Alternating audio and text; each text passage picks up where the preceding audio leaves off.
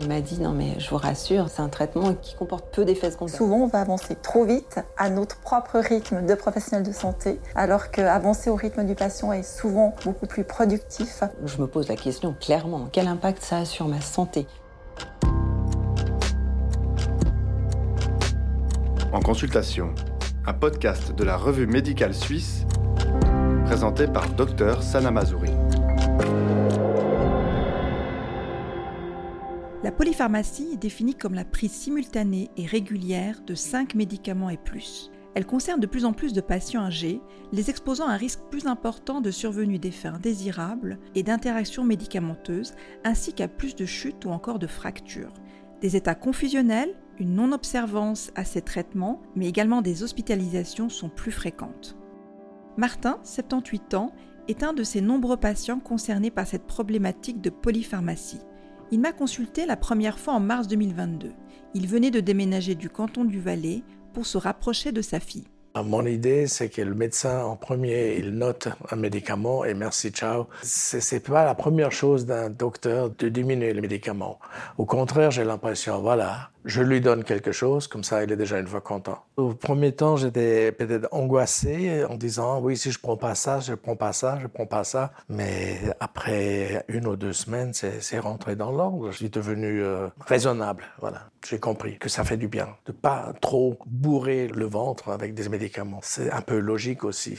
Anne Niki, pharmacienne en chef adjointe, responsable de l'unité de recherche à Unisanté au CHUV, est notre experte sur cette question.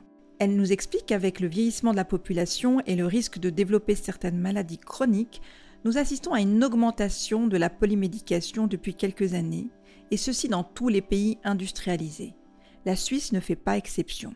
Selon l'Obsan, par exemple, il y a une publication qui mentionnait plus de 50% des plus de 65 ans qui auraient une consommation de 5 médicaments ou plus. Selon des données d'assurance aussi, on a pu montrer que 9 résidents DMS sur 10 consomment plus de 5 médicaments par jour. Donc on voit que c'est quand même quelque chose de conséquent dans les populations euh, qui sont de plus en plus âgées. Au moment d'initier un traitement, chaque médecin fait la part des choses et puis évalue la balance bénéfice-risque. Et au moment où il initie le traitement, ben, c'est positif.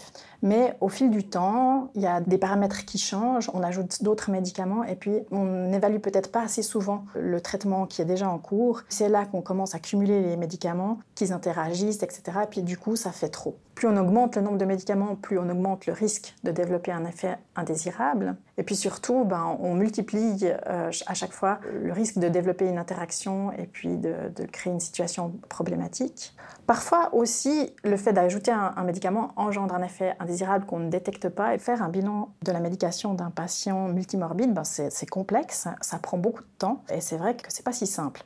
Donc c'est pour ça aussi qu'à Unisanté, on développe des projets interprofessionnels pour amener ces nouvelles prestations, ces nouveaux soins dans les pratiques.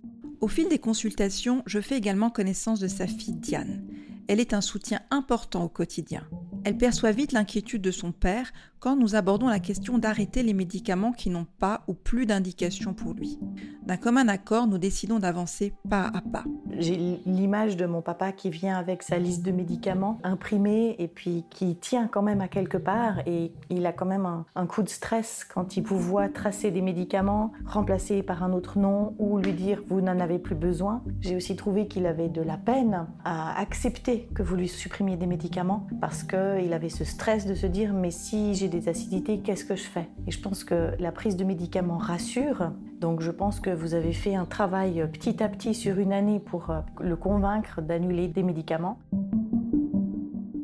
Pour amener le patient à déprescrire certains de ses médicaments, il faut quand même aussi prendre le temps de lui expliquer pourquoi on pense que c'est la meilleure décision pour lui dans son contexte actuel de santé, dans des mots qu'il puisse comprendre. Il faut aussi peut-être tester la déprescription avec un médicament qui sera facile à déprescrire, c'est-à-dire qu'on pourra l'arrêter peut-être immédiatement et on n'attendra pas d'effet rebond d'effet de sevrage. Du coup, ce sera positif et puis on pourra continuer peut-être cette démarche de déprescription. Je pense que c'est aussi très important de lui expliquer les effets effets bénéfiques qu'on attend, mais aussi des précautions qu'on doit prendre ou discuter des effets indésirables d'un arrêt du traitement. Et puis lui dire, ben voilà, si ça se passe, on pourra le gérer, on pourra peut-être revenir en arrière, réintroduire le médicament.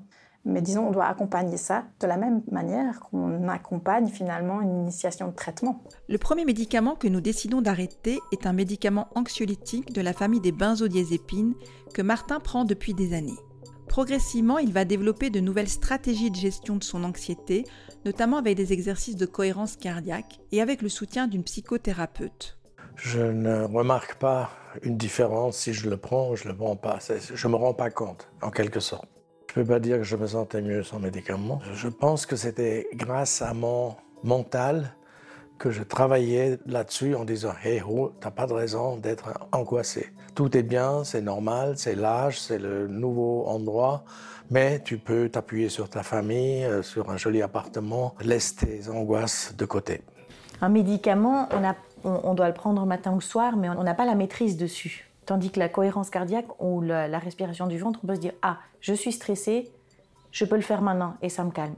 La cohérence cardiaque lui a été utile parce que euh, le soir, quand il s'agissait de se coucher et puis qu'il ne savait pas quoi faire, ça a été un outil qu'il a pu utiliser en se disant Ah, j'ai la cohérence cardiaque, je vais faire ça. Et ça a permis de, de se calmer et de s'endormir sans être anxieux.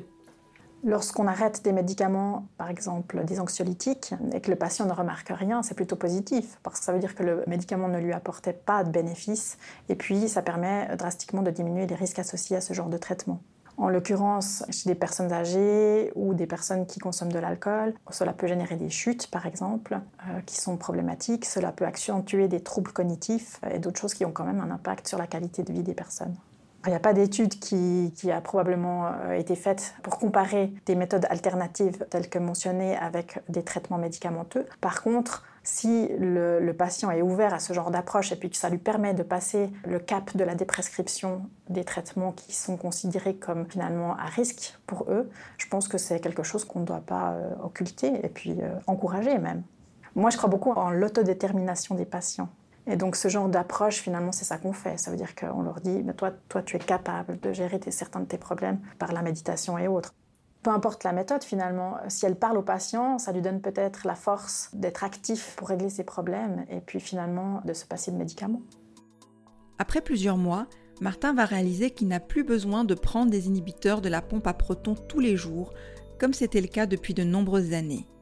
Ces brûlures épigastriques sont en effet de moins en moins présentes depuis qu'il a entrepris une diminution de sa consommation d'alcool.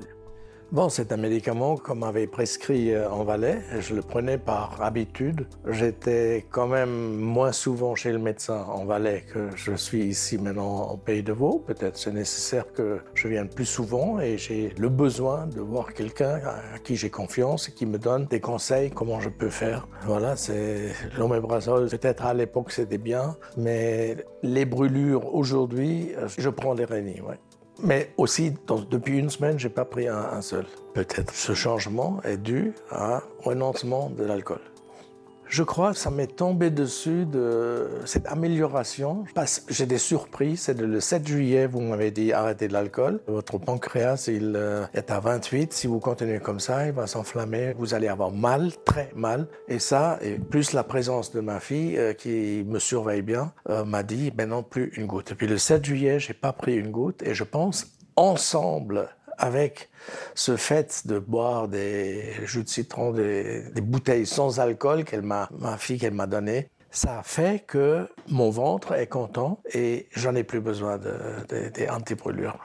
Finalement, les excès alimentaires ou, d'alcool peuvent avoir euh, des effets sur le métabolisme de certains médicaments. Ils peuvent aussi potentialiser les, risques et les symptômes de la pathologie. Et puis, lorsqu'on adopte des habitudes un petit peu plus raisonnables en la matière, peut-être que certains médicaments deviennent inutiles. Et là, à ce moment-là, c'est beaucoup plus simple de les arrêter. Le rôle du médecin est probablement d'avoir une vision globale de son patient et puis lorsqu'il y a des comportements néfastes en termes de consommation d'alcool par exemple, d'avoir des discussions franches avec son patient et puis l'amener à décider d'arrêter. Mais je ne pense pas que ce soit si simple. Je me sens soulagé chaque fois que je remplis ma, mon semainier avec les médicaments. Je dis, bah tiens, 5, 5 et demi, c'est bien. Et à midi, j'ai rien besoin et le soir, j'ai rien besoin. Le seul médicament qui me pose actuellement problème, c'est le crayon. Parce que celui-là, il faut le prendre trois fois et des fois à midi, euh, j'oublie et le soir, je le vois sur la table et je prends un crayon pour arriver au moins à deux par jour. Dans le cas du créon, que prend le patient. On attend un effet en lien avec les repas, car ce sont des complexes enzymatiques pour compenser une production endogène en lien avec la prise d'aliments. Et en l'occurrence, ça ne fait pas de sens de prendre toutes les doses en une fois euh, ou alors éloigner des repas. Si on oublie, il vaut mieux ne pas rattraper la dose. Par la suite, Martin va présenter des diarrhées quotidiennes qui vont motiver des investigations gastroentérologiques permettant de confirmer un diagnostic d'insuffisance pancréatique exocrine, ce qui vient renforcer sa décision d'arrêter l'alcool et de changer ses habitudes alimentaires. Il va d'ailleurs perdre une dizaine de kilos. Sa tension artérielle devient également de mieux en mieux contrôlée, ce qui amène un changement de traitement avec d'abord une diminution de dosage, puis un passage d'une trithérapie vers une bithérapie antihypertensive. L'expérience, oui, c'est comme, le, comme les autres, Prostaurgena, Omeprazole, euh, Atorvastatin, euh, Belloc. Je prenais depuis des années. Euh. Au début, j'ai eu peur qu'il m'arrive quelque chose si je prends pas ces médicaments, mais à la base, je me rends bien compte, et ça j'ai déjà vu avec mon frère aîné, à qui j'ai préparé les pilules pour une semaine. J'ai dit, mon Dieu, tous ces médicaments, tous ces médicaments. Et j'étais content de ne pas prendre autant, ça c'est clair. C'était un passage que j'ai dû faire pour comprendre que c'est un médicament amène toujours un effet secondaire. C'est un peu un cercle vicieux. On était les deux surpris, y compris l'infirmière, quand elle a pris sa pression et que la pression était comme ça basse, parce que tu avais arrêté l'alcool depuis deux semaines, ça a été quand même un choc. Parce qu'on s'attendait à ce que tu aies une pression haute et tu étais dans une période très fatiguée. Tu n'arrivais plus à faire les choses. Et maintenant, tu as repris vraiment du poil de la bête et de l'énergie. Et je pense que c'est grâce à la diminution des médicaments, grâce au fait que tu as arrêté l'alcool, ton corps, il, reprend.